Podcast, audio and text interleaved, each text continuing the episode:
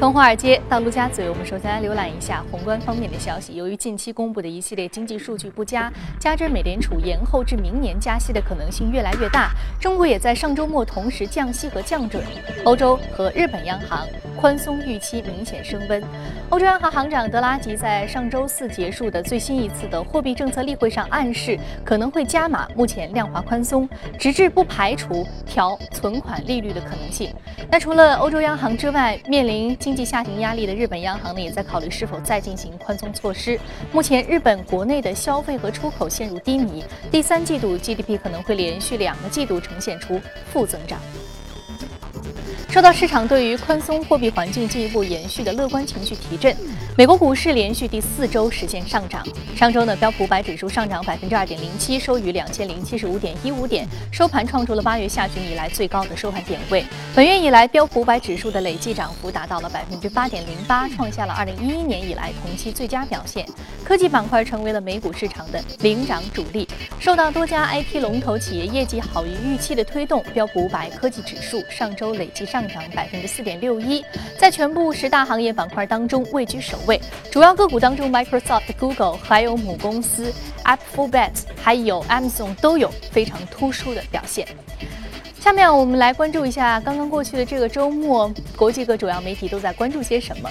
Bloomberg 发文称，美联储的下一个大动作可能和加息没有关系。报告称，债券投资者如果仅仅将目光关注在美联储下周的议息会议上是否给出加息时点的暗示的话，那么将会错过一个很重要的问题，即美联储将如何处置明年到期的两千一百五十亿美元的国债，而另外一笔八千亿美元的国债也将在二零一八年到期。美联储给市场带来了一个不确定性：怎样处理这些自金融危机时购入的国债？美联储的决定是否能够解决债券市场波动性上限的问题？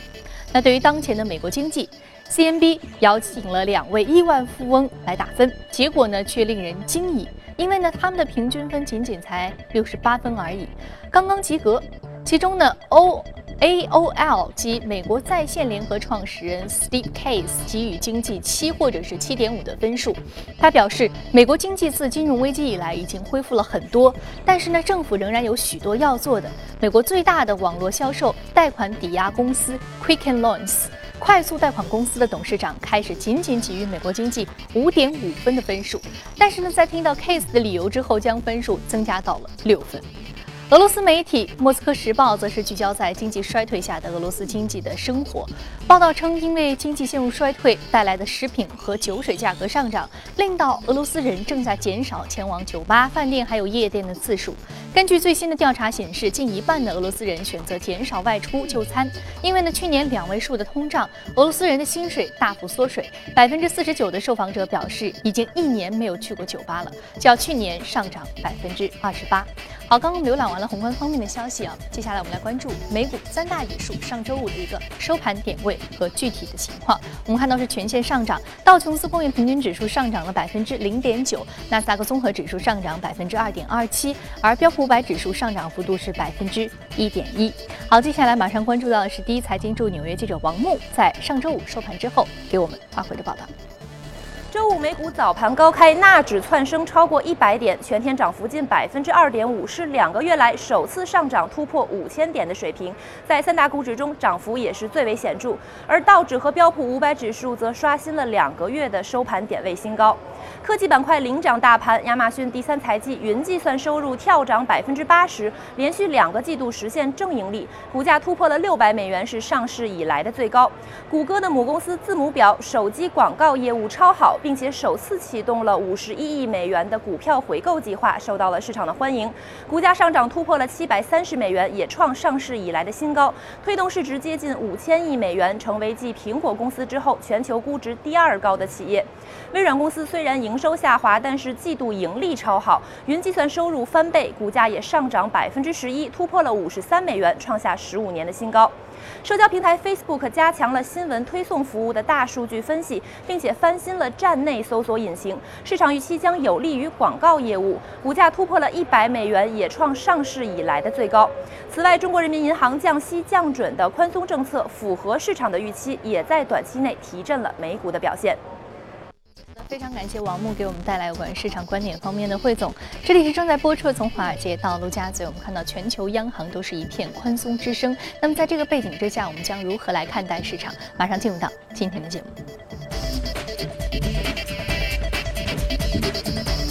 好，今天请到现场的嘉宾呢是来自于新鸿资本的投资总监刘伟先生，刘先生早晨好。早，主持人。嗯，我们看到其实欧洲央行从去年还有前年一直都在维持零利率的这样一个宽松政策，甚至是负利率。好，我们看到包括日本央行也是出台了一系列刺激经济的做法，安倍经济学在持续的这样的一个试验当中。但是我们看到近期欧洲央行和日本央行似乎还有进一步宽松的这样一种口径的出现，啊，也包括美联储加息时点的预期呢也越来越淡了，认为在今年加息的可能性似乎。越来越小啊，那而且上周末中国央行也出现了双降，在一片宽松的预期当中，我们应该怎么样来看现在的经济状况？是真的大家都在用宽松来托底经济吗？的确是这样的。我们注意到欧洲央行行长德拉吉在上周四的话非常罕见的说到，欧洲央行随时都准备出手，呃，而且他提到了对任何的货币政策都是有可能考虑的。他的原话是说，嗯，菜单上所有的食品都是可能试一下的。那么这种发言呢，我们说在一一年之后提过一次，这次又提到了。大家都知道，欧元跟美元的汇率从呃去年二季度的一点四一路贬值到今年三月份的一点零四，应该说这个因素是对欧洲经济的重振的话是起到非常大的作用的。但最近的话，美联储的这个降息的预期开始有所下降。那么我们上次也谈到，美国其实也想它的这个货币不要太强。那么在这种情况下，欧元的它的整个的币值的话有所恢复，到了一点一五左右的时候，应该说这是一个欧洲央行的一个重新的一个它所需要担心的一个临界点。那么这也就是为什么它在这个时点又要需要出来，呃，对新一轮宽松政策的话发表一个比较罕见的一个谈话。那么你也谈到这个日本央行确实是，呃，将要注意的就是这一周十月三十日，日本央行呃也也会有一个这个非常重要的一个会议。那么他其实，在上周已经谈到，他盯住的一个指标将会从之前的纯粹的 CPI 到一个。X factor，嗯，X energy 和 X food 的 CPI，也就是说看一个实体的 CPI，这个其实已经告诉我们，它在暗示目前整个日本的这个消费和它的通胀并不是非常如所预期，所以呃，也将预示着下一轮的日本的宽松政策也将开始。嗯，接下来日本的宽松政策也将开始。我们看到欧洲、日本包括中国，其实或有动作，或准备这样的一个降准。那我们接下来该怎么去看市场的一个投资方向呢？我们是认为他们接下来的这样的一个债券市场或者是股市可以会更加的有一些预期，还是说我们应该去呃关注大宗商品市场？我们应该重点关注哪一个领域呢？呃，我们回过来看一下美联储，大家也非常关心。这个周十月份的这个议息会议，其实已经不是特别重要了。应该说，它的这个降息的可能性非常小。呃，十二月份，十二月三日，耶伦将会在国会做 test money。那么在十二月中旬的话，重要的议息会议是大家比较关注的。但是现在看来，这种呃降加息的可能性也非常小。那么大家也注意到，周末的时候，中国央行也是双降了。呃，时点上好像在国内来看有一点意外，但如果你放到全球的一个宽松的环境下来看的话，其实并不意外。那么，呃，究其原因，我想一个非常重要的，我们以前也屡次提到，整个全球的这个贸易量，今年来讲的话，只有百分之一左右，其实是个非常低迷的一个阶段。也就是说，汇率成了各国央行一个唯一的手段，可以提振自己的经济。那么也就是说，如果你美元不动，美国不动了，欧洲动了，欧洲不动了，日本动了，大家其实都是在一个竞相贬值的一个过程当中。嗯，那么非常重要的一个时点就是说，我们注意到这个十一月份，那么上周其实呃，这个在英国也已经非常提出了一个非常呃重要的一个论断，就是中国加入 SDR 的可能性是在慢慢的增加的。那么十一月、十二月是一个非常重要的一个决定的时点。我们假设中国最终在这个时点加入了 SDR，其实在这之后的话，中国的人民币的这个贬值，从中国政府的角度来讲，可能。嗯，也可以慢慢去考虑这个事情，因为处于全球的一个贬值状态。你从这个一个呃意义上来看的话，呃，持有黄金的这个必要性在增加，因为全球的央行都在考虑一个继续宽松的一个政策。那么还有就是说，我们注意到中国的国债目前收益率虽然说今年已经降了不少，几乎是从四点五左右降到了三，应该说这个幅度非常非常的大。嗯，但是如果你放到全球的这个呃宽松的政策上来看的话，我觉得中国的国债收益率下降的可能性还是非常有空间的。嗯，所以说中国国债收益率在下跌的话，也就是说投资国债的投资国债的这个呃空间还是非常大，就非常的大，非常大啊，在一个低点入市会有一个非常好的一个未来收益的一个预期。没错，我们对比一下，看一下德国目前的它的十年期的国债收益率是多少呢？是负百分之零点三。这个其实是一个非常非常低的一个水平，应该说是历史最低点。那么日本大家都知道是零利率已经很长时间了。那么如果中国的经济应该说是刚刚开始一个下降，所以如果我们今后也是一个处于一个零利率的这个时代，那么我目前的国债收益率还是一个非常高的。其实反反过来想一个逻辑，大家如果把钱存到银行都。开始觉得，因为银行呃，全球的银行有很多开始在金融危机之后有倒闭的这样趋势，那么可能你买国债会相对安全很多，所以这样的话，你国债收益率当然是会继续下降，它的投资的这个呃投资的这个价值会凸显出来。嗯，那我们对于黄金的逻辑其实也是一样的，在这个时候持有黄金的可能性或者说必要性也是正在逐渐上升。没错，因为呃之前大家都知道这个美元是一个最强的货币，但如果美国的经济在恢复到这个点的时候，它继续再要提振的可能性下降，它的动力比较下降，而且美元货币成了美国经济恢复的一大阻力的时候，那么。原来大家的避险情绪要去投美元的这个资金，必须得考虑一下什么是最安全的，去转移到黄金。没错，嗯，那么最安全的资产可能已经不是美元本身了，那么你得考虑下一步，那就是黄金相对来讲是更安全。我不觉得黄金在这个点位上有大幅上升的可能性，但是如果全球的这个央行处于一个竞相宽松的这个态势的情况下，应该说黄金往下的空间是非常有限的。嗯，好的，非常感谢刘伟先生这一时段。啊，对于宏观方面的一个点评。接下来我们通过盘面了解一下上周五领涨的板块和个股分别是什么。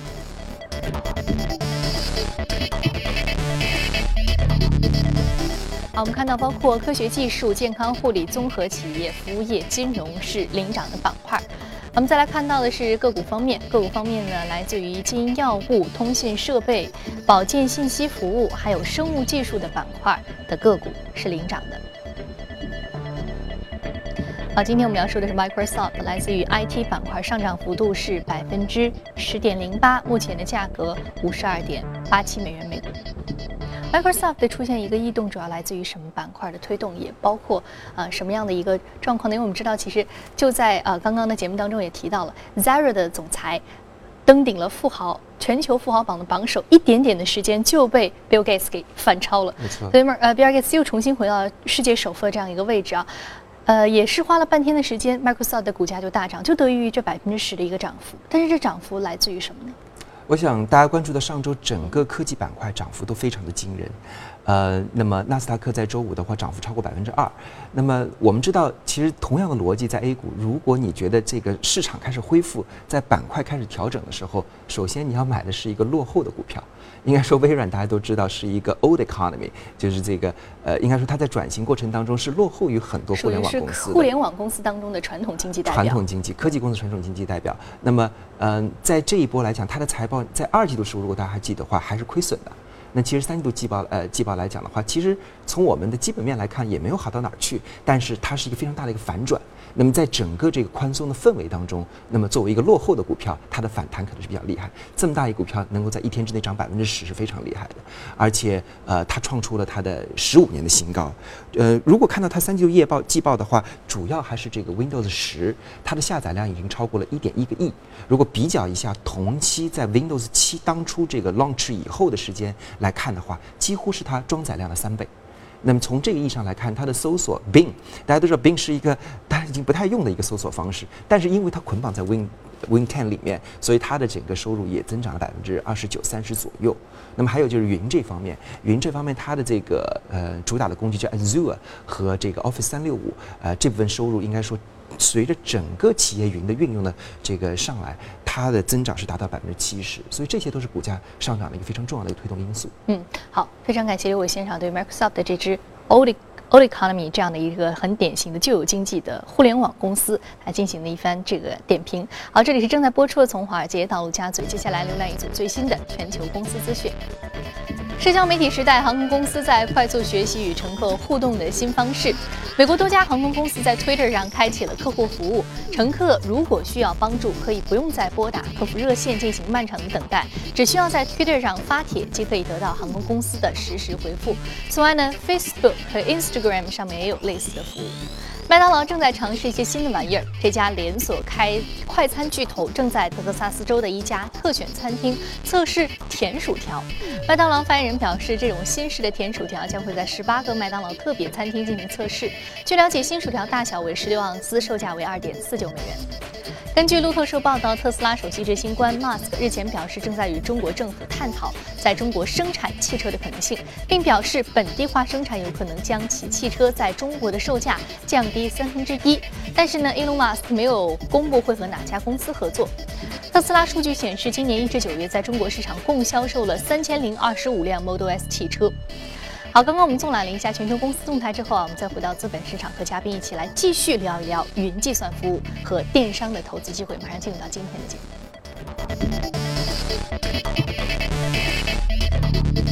首先看的是 M 总。电商上涨幅度百分之六点二三，但是呢，今天我们要说的主要是它的一个云计算概念当中非常重要的一个组成部分。另外呢，是京东和 Amazon 的盈利模式以及运营模式非常的相像的一只中概股，上涨幅度是百分之三点四四。首先我们来说 Amazon，刚刚我们提到 Microsoft 非常重要的一个盈利增长就来自于这个云计算服务，而并非是它传统的这个呃软件服务和搜索服务。嗯，那我们看到 Amazon 也是云计算板块一只龙头个股啊，而且它在其他包括百度云、阿里云等等。这个群雄逐鹿的云计算市场还是比较领先的一个位置啊。那今天我们看到它云计算服务板块有什么新的一些看点和亮点吗？嗯。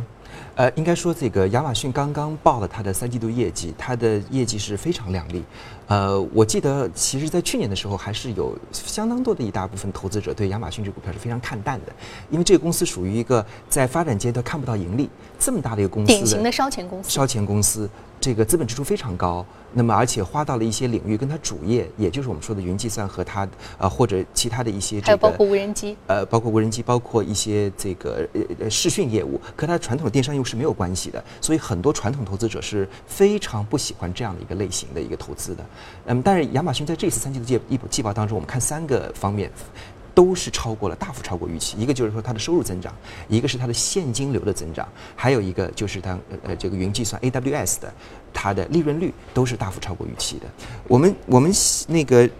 两周前谈过这个 AWS，AWS 的话收入只占到整个公司的百分之八点二，但是它的这个经营利润几乎占到公司的百分之五十三，非常高。那么这一部分的业务来讲的话呢，它的利润率大概在一年前才多少呢？才百分之九左右，到了上个季度已经到百分之二十五了。也就是说，虽然说这个公司确实是很贵哈，因为它我们说过它还没有盈利，但是问题就是说你这个云计算这部分业务是新的，你的利润率在一年之内能够有百分之二十几的利润率的提升，对于后续的这个增长，大家是呃不知道怎么去估算它的，所以这个增长空间对大家来讲是无限的，而且它不仅是收入增长，而且它利润率也在增长，所以这一块来讲，大家就愿意给它一个非常高的估值。那么回过头来看它的传统电商这一块来讲，应该说也是大幅好预期。那么传统电商来讲，它的增长大概在美国本土是非常成熟的一个市场，仍然有百分之二十八的这个同比增长，它预期可能百百分之二十四五左右。主要什么原因？因为它的 VIP 的用户，它叫 Prime Service，Prime Service 的这个用户的比例大幅增加。大家如果回忆一下，还记得在去年和前年不断在争议的一个问题，就是 Prime Service 对于电商的公司到底有多大的一个影响？因为回过来看的话，它在 Prime 这边来讲的话，实际上它投了相当多的钱在它的这个免费的一个视讯业务，好像跟电商没有什么关系。但大家现在知道，很多的这个 VIP 业务目前对它的这个视讯业务越来越依赖，所以它投资是慢慢见效了。嗯，所以说它这个视讯业务其实我们还蛮感兴趣。它这个视讯业务和其他的视讯业务一样吗？还是说它有本身的一个行业布局在里面？比如说，也就是说，嗯，也就是说，不好意思，也就是说，这个你作为这个呃。呃，Amazon 的这个网购的这个用户，呃，你除了可以得到一些免费的这个这个 delivery 之外的话，你还可以看到呃这个大量的这个非非常新的一些这个电视剧和电影。大家都知道，这个呃，这个视讯的这个产品在美国是非常贵的，因为 Cable Network 的每个月收费非常贵，像 Netflix 一样。对，所以从这个意义上来讲的话，对大量的这个用户来讲是非常有吸引力。嗯，所以在视讯业务其实还有一个新的科技的一个领域啊，就是通过视频播放，比如说我们在看一部电视剧啊，电视剧当中可能会有一些软广告植入一些产品，这产品我们可以直接点击屏幕就可以购买，在未来这样的一个 link 是可以实现的。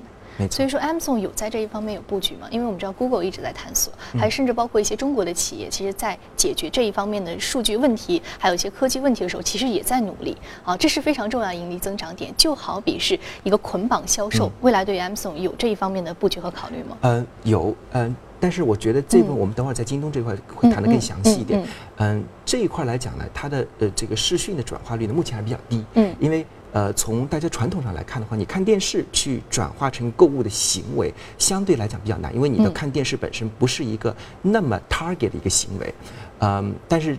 可以做很多工作，做很多大计算的工作，做很多转化率提高是可以做的。但目前来讲，我觉得可能还不是最主要的，嗯可能增加用户的体验这部分是最重要的。嗯而且大家看到 Prime 这个 service 来讲，呃，开始开放的一些一些越来越多的国家，比如说在英国和在印度都开始 Prime service 之后，它的收入也是大幅增呃增长超过预期的。嗯，所以说视讯业务这一部分，从目前来看，可能还是对于这个 VIP 客户的一个增值红利啊。从但是从未来的角度来说，不排除这样一种可能性，可能成为 Amazon 一个新的盈利增长点和用户入口。是，嗯，那好，那刚刚说到这个京东啊，说到京东这个，可能我们更加熟悉一点，而且京东和 Amazon 的呃盈利模式，包括商业模式都非常的相似，所以京东目前的一个发展正处于 Amazon 曾经发展的哪个阶段呢？呃。对，您说的非常好。京东来讲，跟亚马逊非常相似的一个模式，都是从一个自主电商开始的一个模式，而不是做一个第三方的像阿里的这个 platform 的一个 business。那么，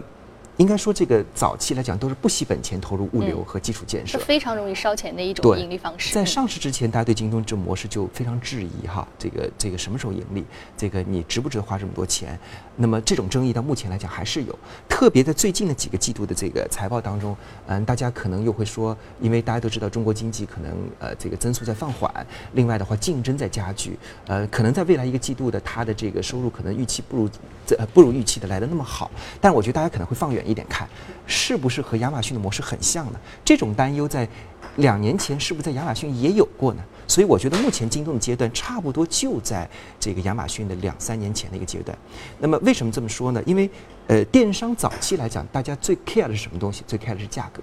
所以所有的人去电商买东西，最在乎的是便宜两个字。价格非常敏感。对这个事情，不仅是在中国发生，在美国三五年前也发生过。但是我相信到了这个阶段，特别是一线城市的投资者，慢慢开始关注一个购物感受。那么，所以我会关注到，哎，好像你当天送达到这个事情是非常重要的，好像大家关注到这个送来的货是不是货真价实非常重要。嗯那么，京东目前更加关注的一点，我们叫一个体验营销。那么和一个叫呃这这个模式来讲，因为它和腾讯的合作，在体验和场景消费模式上来讲，也是一个非常重要。在这部分来讲，我觉得以后也会有非常大的一个帮助。所以恰好京东正处于 Amazon 三年前的状态啊，目前是体验营销，而且坚持不盈利。所以说目前呢，京东的这样一个呃，虽然说目前有这个不盈利的这样的一种存在，但是呢，有 Amazon 这样一个先例在，我们还是应该有一个正面的预期，还是有一些。规律可循的。我们现在简单浏览一下关注电商概念的 A 股，中青旅、中国国旅，还有西龙化工、美克家具和苏宁云商，还有恰恰食品。好，非常感谢刘伟先生这一时段啊，对于京东和 Amazon 这两只电商个股在不同行业领域的一个布局的点评。今天呢，播出的内容您可以通过我们的官方微信公众号“第一财经资讯”来查看。另外，你有什么样的意见和建议，可以通过微信留言。此外，您还可以到荔枝和喜马拉雅电台搜索“第一财经”进行收听。